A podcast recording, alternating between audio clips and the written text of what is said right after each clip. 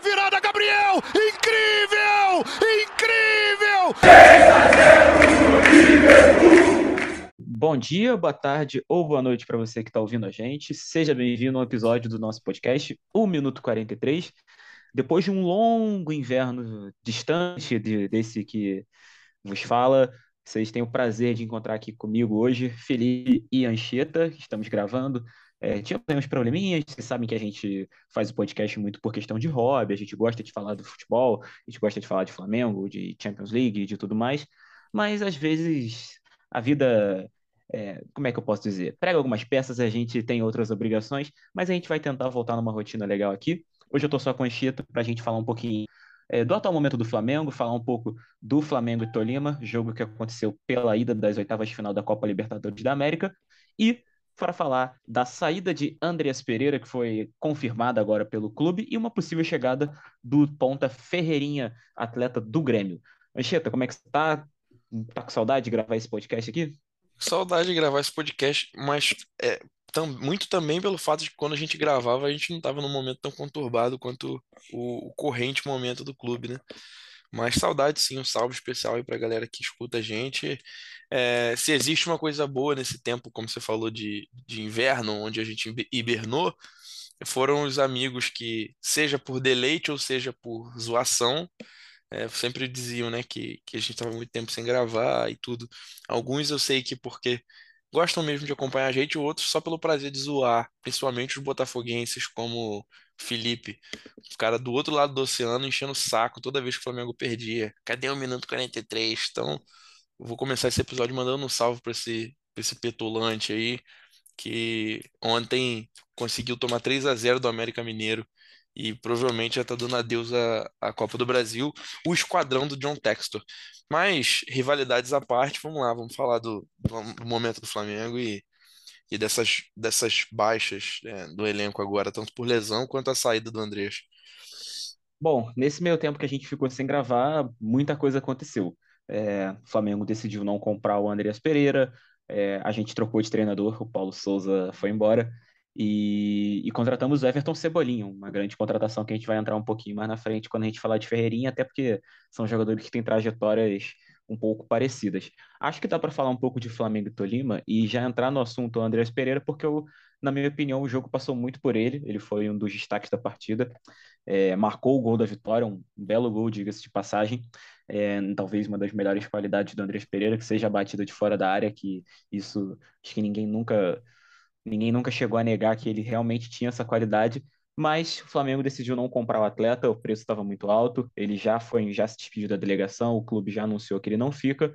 O destino do Andreas deve ser o Furran, vai jogar com o nosso nosso saudoso Munigol, que, que eu confesso sentir uma certa falta desse jogador. Mas vamos lá, é, o que, que você acha do jogo no geral, seus destaques da partida? É, e o Andrés Pereira, para mim é um jogo que passa muito por ele, foi a despedida, deu para ver que ele estava emocionado, terminou o jogo como capitão, quando fez o gol tirou a camisa, pessoal, os mais maldosos diriam que é, ele já está com um gol e uma assistência na Libertadores da América, depois da, da final passada, mas vamos lá, é, acho, só dando um ponto aqui, acho que não dá para falar desse jogo também sem citar as grandes atuações de três jogadores dois muito contestados, um que ainda tinha uma certa desconfiança, mas acho que cada vez mais vai se tornar um atleta de, de confiança da torcida e do resto do time, que são Rodinei e Léo Pereira, para mim fizeram partidas impecáveis. O Léo Pereira salvou um gol, inclusive, o Rodinei muito bem na defesa, coisa que ele costuma não fazer bem. E tivemos o Santos numa noite muito boa, errando uma saída com os pés, mas fora isso, é, garantindo uma vitória do Flamengo. Me lembrou muito Flamengo 0, Flamengo 1, perdão, Defensa e Justiça 0. É, gol do Michael de fora da área na estreia do Renato Gaúcho. Um jogo em que o Flamengo joga mal, é bombardeado, o goleiro faz algumas boas defesas, a defesa tem uma atuação, é, digamos, contestável, né, por alguns outros fatores. Mas vamos lá, o que, você achou da partida? Destaques e Andrés Pereira. É, eu, eu assisti no jogo com um amigo meu, falei justamente isso. Estava lembrando exatamente de, de Defensa Flamengo na Argentina, naquele jogo que a gente ganhou, né? 1 a 0 o Flamengo recuando totalmente depois de marcar o gol, no chute do Misha de fora da área, bola desvia na defesa, enfim. E, em alguns momentos eu também me senti assistindo, você vai lembrar, São José e Flamengo. São José de. Como que era o nome da cidade? No extremo, extremo norte Oruro. da Bolívia. Isso, de Oruro. Um jogo na altitude, 1 a 0 gol do Gabigol. A gente ainda é treinado pelo Abel. Também o Flamengo jogou mal, é, foi bombardeado e o Diogo Alves, naquela ocasião, garantiu a vitória. Concordo contigo. Santos, muito, muito bem no jogo. É, mas assim, falando do jogo, né? É estranho ver o Flamengo jogar tão mal, porque ali tava uma briga, assim, um show de horrores de, de todos os outros jogadores, tirando os que você citou. Achei o Davi Luiz muito mal, é, mas assim, o Arrascaeta é irreconhecível, o Gabigol muito mal, então assim, Diego nem se fala. Estranho, né? Ver, ver tanto, tantos, tantos bons jogadores jogando tão mal.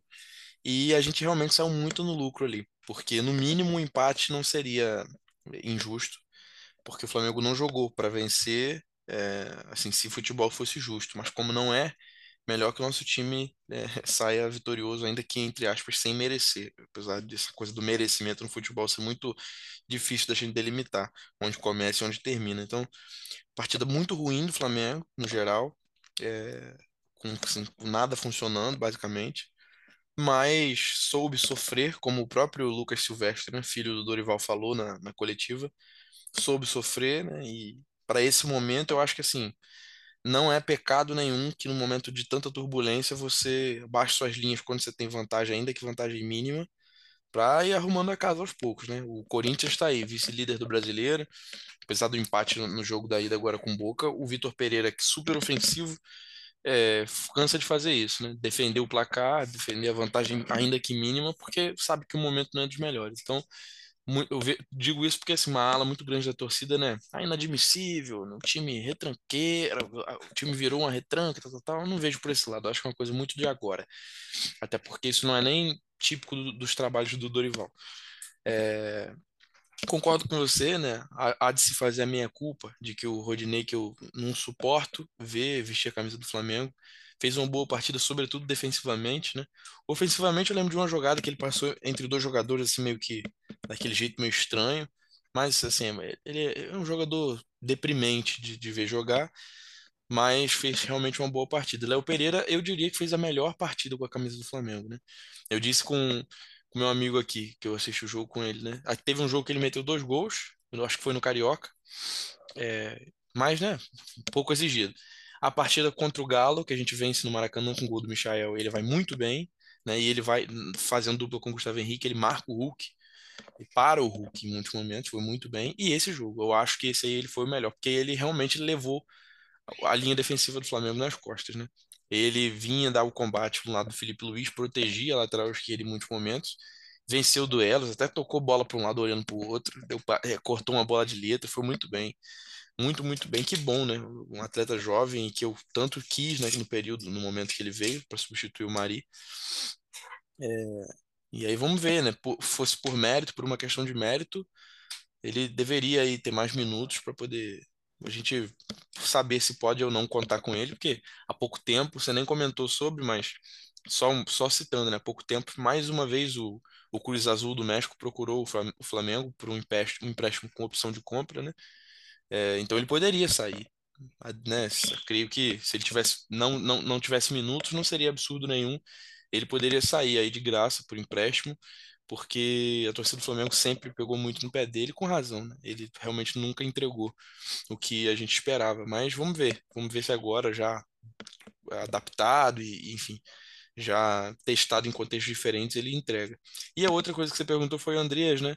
É, para mim, é um alívio o Flamengo não, não exercer a compra, porque, né, enfim, apesar de que muita gente faz um lobby monstruoso aí como se ele estivesse comendo a bola agora, eu não vejo por esse lado. Acho que sim, ele ele teve algumas boas atuações, sobretudo no mês de junho, né? É, esse jogo ele foi muito bem, o jogo realmente passou muito por ele, mas é, eu vejo mais a questão como aquela coisa do paciente terminal que melhora um pouquinho antes de, de partir, de se despedir da família. Ele sabia que. Não, não tô falando isso como uma coisa de propósito, é porque nunca faltou vontade pro Andrés. É, e ele tá longe de ser um jogador ruim, é, assim, um jogador. Eu acho que é a gente superestimou um pouco, mas tá longe de ser um jogador péssimo. Mas aqui as coisas para mim não iriam funcionar o atleta que assim, precisaria por conta própria ter que lidar com todas as questões depois do erro da final, né? Um clube que não, não tem um, não existe um, uma preocupação em relação ao, ao, ao aspecto mental do jogo, não existe um profissional que cuide disso. O Flamengo demitiu os seus psicólogos, né, até mesmo da base, enfim. Isso ficaria completamente a cargo do próprio atleta, o clube não tendo se preocupado com isso. Eu acho que isso terminou por minar a passagem dele, que não deixa de ser positiva, né, em alguns momentos. Na avaliação geral, a passagem em si dele não acho que tenha sido negativa. Acho que a gente superestimou um pouco, né? Talvez esperou muito dele, eu mesmo esperei. Por conta também dele substituir o Gerson, ter vindo para isso, todo mundo sabe. E naquele primeiro momento ele ter vindo muito bem. Naquelas primeiras partidas dele, ele estava muito bem. A gente superestimou um pouco, esperou mais do que ele entregou, mas vai fazer falta. Enquanto não vier uma reposição, vai fazer falta, né? Até porque, enquanto não chega esse atleta, pode ser que a gente tenha o Diego no time titular, é, fazendo a posição dele ali, não me surpreenderia. É, não sei como é que como é que as coisas vão ser, como que o Dorival pretende contornar isso, mas não sei se ele pretende usar o Arão como primeiro volante, sendo que João Gomes é melhor primeiro volante. O Thiago Maia, apesar de, de, de, a gente ainda esperar muita coisa dele, ter custado, se não me engano, 4 milhões de euros, né? É, fez uma partida tenebrosa também contra o Tolima. Então a coisa tá feia ali. O Andrés vai acabar fazendo falta porque nas peças do meio ali é, era ele e João Gomes que estavam jogando melhor nesse momento. Então, até chegar essa reposição, tem o rumor do Wendel, né? O Wendel, ex-Fluminense, hoje no Zenit, pode até falar um pouquinho sobre. É, tem os rumores aí, mas enfim, até chegar essa reposição, o, o, o contestado Andrés Pereira fará falta. O que, como, né, voltando ao ponto, quando eu comecei a falar dele, o que não, não, não significa que eu esteja assim, voltando atrás na opinião, porque realmente que bom que o Flamengo não pagou os 10 milhões de euros, que eu acho que o atleta não vale. Teve uma, eu não sei nem se é oficial, você pode até confirmar isso aqui também, fica muito por dentro dessas coisas. É, eu vi uma conversa de que o Flamengo tentou fazer uma reduzir uma pedida, né, e enfim, pagar menos do que o combinado anteriormente, mas que já estava com a imagem meio queimada, porque o United não gostou muito dessa coisa do Flamengo meio que dá para trás. Mas eu até falei isso aqui com, com, minha rapaziada, né? É, fosse metade disso, eu acho que tava bem pago. Sabe? É, 5 vezes 7, vamos botar aí, por, por volta de 30, de, entre 30 e 35 milhões de reais pelo Andrés, acho que estava aceitável, né? Porque, por mais que muita gente vai dizer, ah, no mercado sul-americano você encontra é, peças melhores, pode até ser que encontre por esse valor. Mas o cara que já estava aqui, né, minimamente adaptado, é, que não é um jogador ruim, mas, é, então a, a, acharia aceitável. Agora seria fora, de, fora de, da realidade pagar 60 milhões de reais num cara que não tem potencial de revenda, como um, um jovem jogador, e com toda essa, toda a torcida sempre contestando. Eu sempre fiquei com a imagem de que, até para finalizar aqui essa primeira parte, ainda que a gente chegasse numa, numa final de Libertadores de novo, ele comesse a bola, destruísse, fizesse três gols de bicicleta, sabe? É, nada nunca pagaria o que aconteceu naquele dia, naquele jogo em Montevidéu, porque não adianta, isso faz parte do jogo. Infelizmente é uma coisa que ele vai levar a carreira inteira, é, porque foi uma coisa trágica e que foi meio, meio que deixada de lado por parte do clube, né? Como eu falei, na minha opinião, o clube meio que largou para lá. Então, é, o resumo da ópera é esse. Eu não queria que ficasse, mas enquanto não tiver reposição, o cara é que vai fazer falta. É, eu concordo muito com o que você diz. O, o Andreas, eu sempre, eu sempre destaquei que ele não era o jogador que a gente precisava, ele não era o Gerson, esse cara capaz de jogar ao lado de outro volante e ter esse poder de marcação no meio campo. É, o Andreas, ele, claro que, por favor, devido às proporções aqui, mas ele me lembra muito um jogador que a gente teve recente, recentemente, digamos aí, uns anos atrás, que chegou como, putz, ele pode fazer todas as funções do meio de campo e a gente não sabia qual função ele fazia de verdade, que era uma coisa. É, era um cara que era muito fraco para jogar de primeiro volante, que não tinha a intensidade para jogar de segundo volante, que não tinha a dinâmica para ser um camisa 10 e que não tinha velocidade para ser um ponta. No caso, o Andreas, até, ele é o cara que. Até aberto ele tentou. Eu não lembro qual foi o treinador, mas que ele chegou na Libertadores, jogou um jogo aberto e era trágico também, né? O jogo que ele fez, uhum. que, ele, que, ele, quase fez um gol, se eu não me engano. Não sei se vai lembrar qual que foi. Foi o Zé, sim, não sei sim. se foi o Zé Ricardo, enfim. É, não lembro exatamente qual é, foi o mas... treinador, mas é, o Andreas é um cara que ele é muito moldado por futebol europeu que joga com aquele, com aquele tripé no meio campo, que tem um volante mais fixo, um jogador mais de, de como dizem, o box-to-box, e o terceiro homem de meio campo, que é o Andreas Pereira, que vai ajudar nessa marcação, que vai chegar na frente, mas que não vai ser responsável pela criação, que não vai ser responsável pelo combate, que não vai ser responsável por fazer área a área. Então, acho que o Andreas Pereira é um cara de difícil encaixe. É, é só um tipo de jogo para mim que, que ele consegue jogar. Talvez se o Flamengo estabelecesse João Gomes, é, um eventual chegada do Arthur Vidal e o Andreas Pereira, talvez desse muito certo esse meio-campo.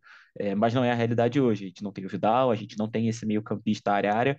Acho que o Thiago Maia tem qualidade para isso, mas não tem regularidade para isso. O Thiago Maia é um jogador que eu acho ele muito técnico, acho ele, eu sempre falei aqui que é um, é um dos melhores meio-campistas para vencer duelos nesse nosso elenco. Depois do João Gomes, acho que é até o melhor, mas não pode ser o primeiro homem de meio-campo. Tem que ser esse segundo que vai e ataca e volta, porque também ele é bastante técnico. Mas ele não consegue fazer três partidas boas seguidas sem fazer uma partida que ele parece que está em outra dimensão. Então, é, só lembrando aí que o Flamengo, nessa questão de volante, não que fosse um grande jogador, mas o Hugo Moura é titular do Atlético Paranaense hoje, tem jogado muito bem. Uhum. É um atleta que poderia tranquilamente compor o nosso elenco, já que o Daniel Cabral, por algum motivo, não é utilizado. O, o é. Atlético é... vai até exercer a opção de compra, se não me engano. Vai, vai. Vai, se eu não me engano, são em, em torno de 6 milhões e meio de reais. O valor ali, para mim, é até justo. Não é, não é, o Hugo Moura não é um jogador para jogar na Europa, para chegar em seleção, mas é um, é um tipo de jogador, é o típico jogador que eu falo que a base precisa revelar. É, você não faz uma base de Vinícius Júnior e Paquetá. Você faz uma base de Hugo Moura, você faz uma base de Mateuzinho, PP. você faz uma base de Ramon, de próprio PP também, que é um jogador até um pouco mais abaixo, mas que são jogadores úteis para compor o elenco. Então, e era um jogador que era nosso aqui, e a gente acabou é, abrindo mão. É, não, como eu falei, não, não morro de amores por ele, mas é um jogador que poderia ser útil. Nesse primeiro momento de saída do Andrés Pereira, acho que o, temos uma notícia boa, que é o Matheus França voltando a jogar ele que pode fazer esse terceiro homem de meio campo. Ele jogou na base, se não me engano, contra o Botafogo, uma partida agora, e foi muito bem. É, ele que teve uma lesão grave, quebrou a perna contra o São Paulo. Quebrou a perna não, se não me engano foi fratura da fíbula, mas já está disponível e é um jogador que eu aposto muito nele. Acho que é um novo, a nova é, menina dos olhos de ouro, digamos assim, dos clubes europeus que a gente tem, e que o Flamengo possa usar esse atleta o quanto antes possível para a gente poder aproveitar ele ao máximo e não ficar depois com aquela sensação de, putz, a gente não, a gente podia ter usado mais, como a gente ficou com o Paquetá, que o Zé Ricardo demorou muito a colocar em campo. É, no momento, a gente tem basicamente o Arão, que está com Covid, o Thiago Maia, é, o João Gomes o, e o Diego Ribas para fazer a função, é, tirando os jogadores da base. O Diego fez um jogo muito ruim contra contra o Tolima, acho que estava na cara que o jogo seria ruim. Até compreendo em partes a partida do Flamengo como um todo, porque é, tivemos desfalques, tivemos problemas por causa da Covid. É, o Bruno Henrique lesionado faz muita falta, por mais que ele não faça um grande ano. É, a gente conhece o Bruno Henrique, sabe que nesse tipo de é o tipo de jogo que vai ter um cruzamento na área, ele vai ganhar do zagueiro, ele vai botar uma bola na frente, vai dar uma assistência, enfim, é um jogador vinha que... sendo, mesmo, mesmo concordo contigo, mesmo irregular, talvez vinha sendo nosso melhor jogador na Libertadores. Pois é, ele, ele, na Libertadores, especificamente, se você olhar, o Bruno Henrique tinha números muito bons. É, eu costumo dizer que o Bruno Henrique ele é, o, é um jogador diferente porque é o jogador que te dá gol. É, e gol, o gol hoje no futebol é muito caro. É, você uhum. vê aí que, por exemplo, o Barcelona deixou de passar da primeira fase da Champions muito porque não tinha um jogador para fazer gol. Tanto que depois chegou a Bameyang, que é um camisa 9 respeitável, e o time já muda de patamar. Então, um jogador que faça gols é muito difícil, ainda mais no momento em que o Gabigol tá, atravessa uma fase ruim, o Pedro também não vive um grande momento, o Bruno Henrique faz muita falta. É, mas como um todo, falei, acho que o, o resultado é muito bom. A gente vencer por 1 a 0 jogando mal é, é incrível. É, a gente é do tempo que o Flamengo chegava fora de casa, jogava bem e tomava 4 a 2 tomava 3 a 1 tomava uhum. 2 a 0 e a gente tinha que voltar para o Maracanã desesperado, falando: Meu Deus, como é que a gente vai reverter? E a gente não revertia muitas vezes, né? Porque, enfim, a gente conhece bem esse time. Mas acho que 1 a 0 tá, foi um resultado. É... O Flamengo teve mais sorte do que juízo nesse jogo, porque enfim, o Léo Pereira tirou bola em cima da linha, o Santos fez uma grande partida. É, o gol, o próprio gol é uma jogada completamente fortuita do Andrés Pereira, mérito individual dele. Mas acho que o resultado para a volta do, do Maracanã é relativamente tranquilo. Acho que até lá a tendência é que Arão esteja de volta. Gabigol é difícil, está pior do que está hoje, então deve estar tá jogando melhor. É, Rodrigo Arrascaeta Caio, parece Pablo, que vai ser poupado no sábado para poder estar 100%. Arrascaeta mais recuperado fisicamente, então a tendência é que o Flamengo passe o Tolima, mas não tem nada a ganho, pelo contrário. É, se o Tolima faz 1 a 0 tá, tá tudo empatado e a gente vai ter que correr atrás. Então eu nem, eu nem critico muito a postura do time nesse jogo, porque eu já esperava um pouco, mas serviu para algumas coisas. Serviu para ver que o Diego hoje é, tenho todo o carinho do mundo pelo Diego, acho que veio, venceu, conquistou, fez tudo que fez, mas é um jogador que hoje não tem serventia, ao contrário, por exemplo, do Everton Ribeiro, que é um jogador que atravessa um momento ruim, mas eu ainda vejo serventia no Ribeiro. Acho que é um jogador que ainda pode render bastante para o time, é, em contextos específicos, não como titular absoluto, jogando aberto na direita. Acho que hoje o Flamengo renderia muito mais jogando. Vamos ver se você concorda comigo, se você acha um pouco de viagem. Jogando com três meio-campistas, e aí no caso seria o João Gomes, é, o Matheus França e, por exemplo, um Vidal da vida, esse jogador que a gente tanto está procurando, esse meio-campista que é, tem essa imposição física, é, vence os duelos, faz o área a área, tem um passe qualificado, enfim. O Vidal é só o exemplo porque talvez seja o jogador mais, mais mencionado aí é, no mercado de transferências. Arrascaeta, Gabigol e Cebolinha. Seria um time que eu, eu que eu tinha, teria certa curiosidade para ver. O Cebolinha jogando um pouco mais perto do gol, é, mas sem a bola. O Arrascaeta e o Gabigol sendo poupados, porque o Arrascaeta a gente sabe que fisicamente não é um jogador tão privilegiado.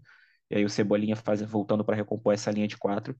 Mas enfim, acho que o Dorival vai ter trabalho. É, o jogo contra a América, para mim, foi a nossa melhor partida até agora. E ele tem que usar mais o que ele viu naquele jogo de bom, que foi o fato da gente ter um time mais é, jovem, um time mais físico, um time, como a gente sempre diz aqui, o pessoal até brincar, vocês querem é, 10 goletes em campo, mas às vezes você precisa desses jogadores para ganhar duelos. A gente não tem nenhuma dúvida de que o Felipe Luiz foi um lateral melhor que o Ayrton Lucas, mas hoje não tem como o Felipe Luiz jogar e o Ayrton Lucas ser banco, porque você vai ter um, vamos pegar aqui um Dudu partindo para cima, eu tenho muito mais confiança no Ayrton, que não é um grande marcador, mas que para mim já é um jogador mais seguro que o Felipe hoje.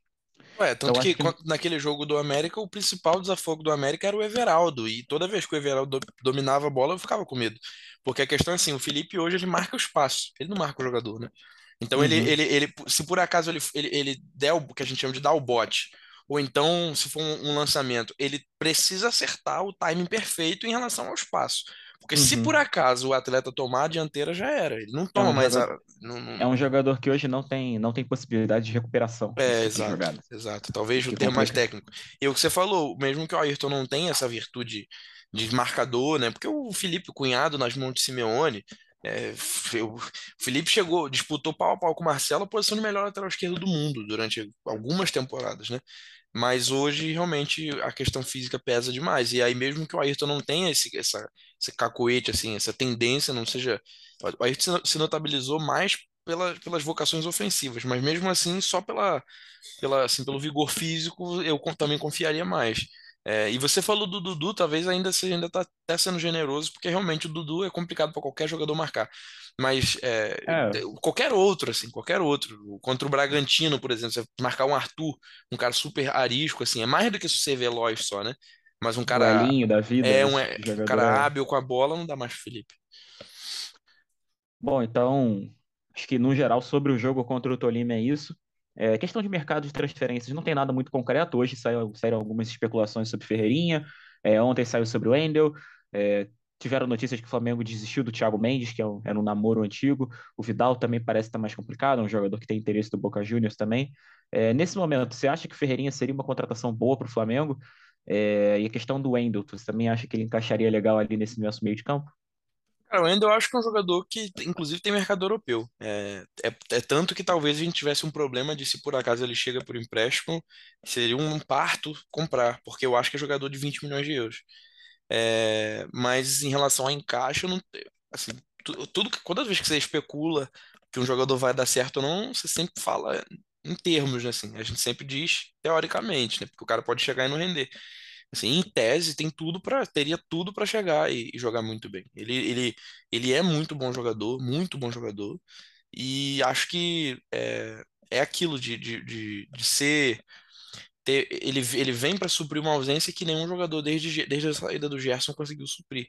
Que é um jogador que te dê dinâmica, mas que também te dê é, ocupação de espaços, até em, em, atributos físicos, né? Isso que você falou do Andrés, eu concordo muito.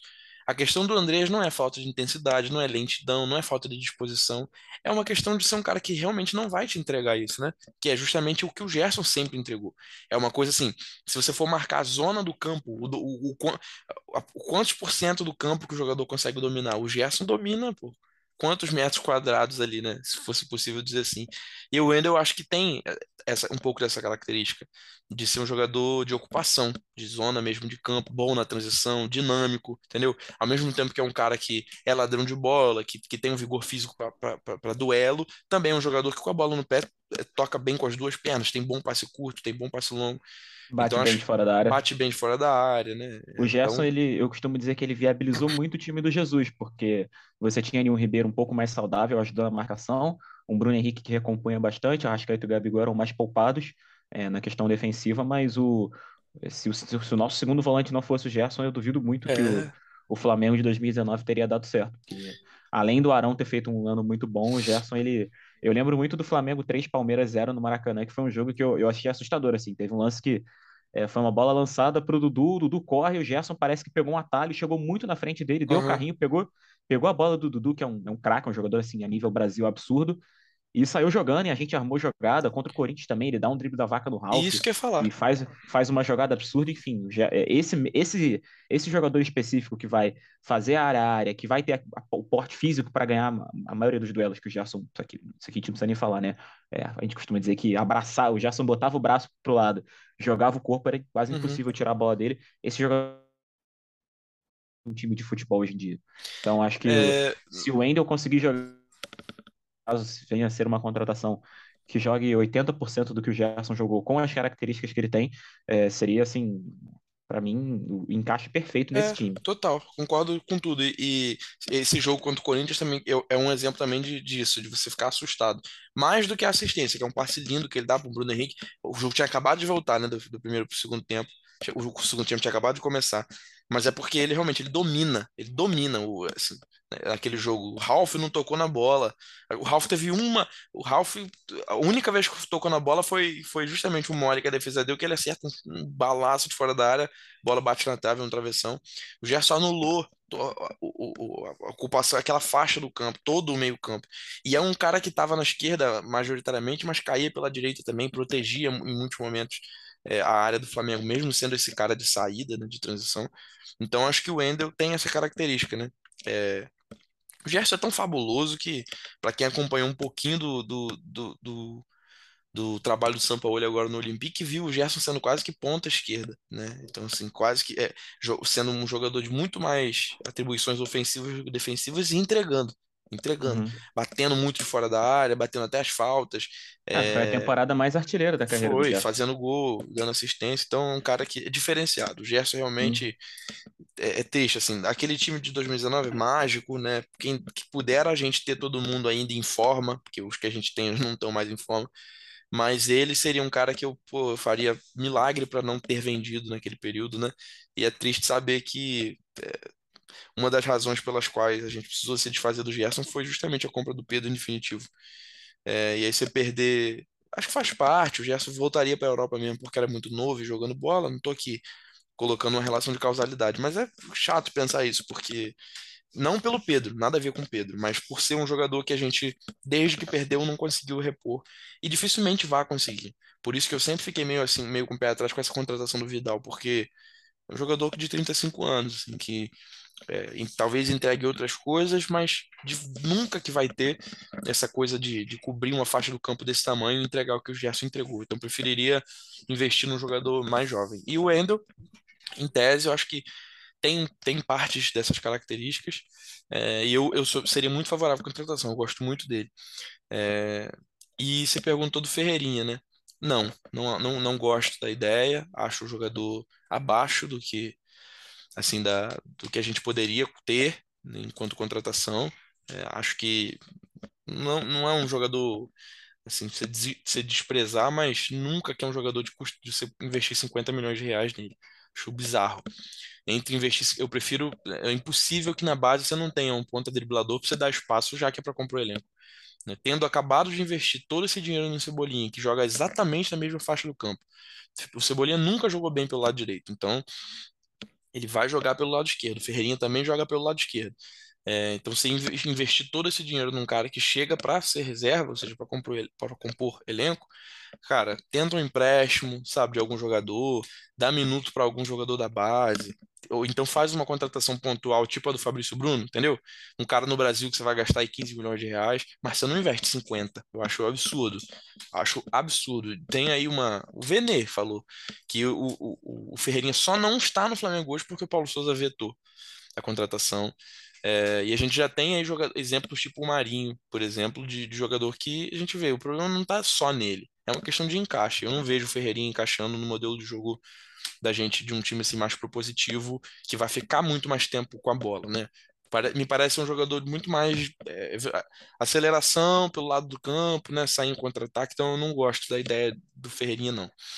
Mas tem aí, além do Wendel, né? Tem a, a FIFA tem aquele lance lá da FIFA ter facilitado a saída dos jogadores na Rússia e na Ucrânia por um ano, até o fim de 2023, se eu não me engano, enquanto essa situação tiver, né, essa questão geopolítica que o mundo atravessa hoje. Então, cara, cara é, nesse modelo de negócio que o Flamengo está fazendo, que é um negócio, um modelo que não compromete todas as suas finanças de uma vez, eu tentaria um empréstimo de algum jogador, é, talvez, assim, nos moldes da contratação é, que o Flamengo pensa em fazer é, com o Cebolinha. Pensa em fazer não, né? Do que já foi efetivado, né? Que é uma coisa que você vai pagar ao longo dos anos de contrato. Então, mesmo sendo um jogador caro, é, seria o modo de negociação que eu preferiria. Entendeu? Então, ao invés de gastar esse dinheiro todo no, no, no Ferreirinha, é, você trazer um cara por empréstimo, por um ano, com opção de compra, que ainda que seja caro, você dilui esse dinheiro. E o Flamengo hoje tem, tem uma credibilidade é, em relação à contratação. Então, acho que eu preferiria muito mais que fosse por aí. Mas só um comentário, uma provocação. É, acho que a gente precisa muito pensar na lateral direita também, né? E aí tiveram algumas especulações aí do Montiel, aí sim, aí eu faria loucuras para ter, porque o Montiel que para mim é, aí tá entre os melhores laterais direitos da América do Sul, entre todos, entre todos, em relação ao potencial, assim, eu acho ele um absurdo jogador. Então, é um jogador caro também, né? Um jogador caro.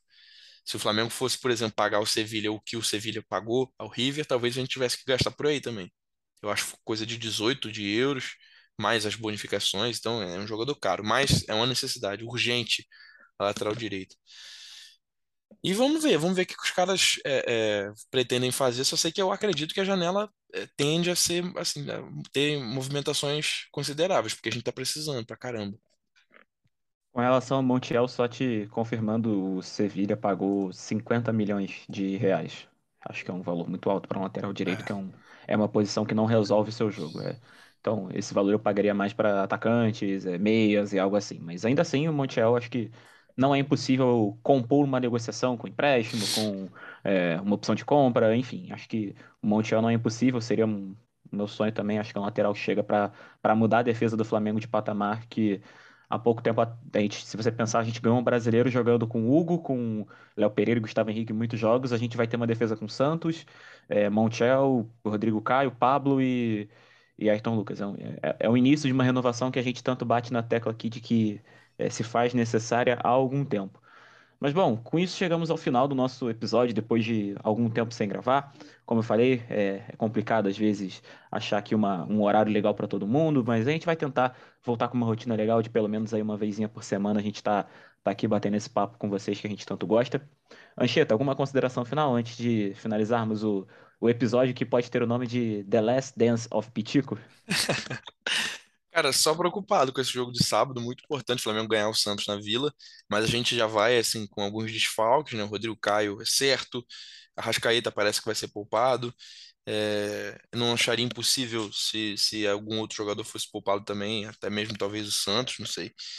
É, então, complicado, complicado. O Santos em casa sempre é pedreira e, ainda que tenha oscilado um pouco, venha oscilando, né? Tomou uma sapatada do Corinthians esses dias. O time do Fábio Busto já é bem melhor do que muitos outros times do Santos, né? Então, curioso, a gente vai jogar contra o Santos agora. É, o Andreas indo embora hoje e a, a, a, estreia dele foi contra o Santos na Vila, ele marcando um gol, né? É, um gol numa piticada de um, de um jogador do Santos, se você lembrar. Foi, foi. Então, eu não lembro quem foi. Sei que foi um hat-trick do Gabigol e um gol dele, né? É, foi um, o destino foi um pouco cruel. É, antes de finalizar, seu palpite para o Flamengo e Santos, só para eu ter uma noção aqui. É triste, mas eu vou de 1x0 Santos. Eu vou de 1x0 para o Flamengo, gol de cabeça de Léo Pereira. É, para coroar a boa fase do nosso glorioso trepa-trepa aí, o Rei da Taquara. Bom, então vamos ficando por aqui. É, se você quiser mandar sugestões, participações, é, perguntas e qualquer coisa, entrar em contato com a gente, arroba minuto 43 no Instagram. Vamos ficando por aqui e até a próxima. Um abraço.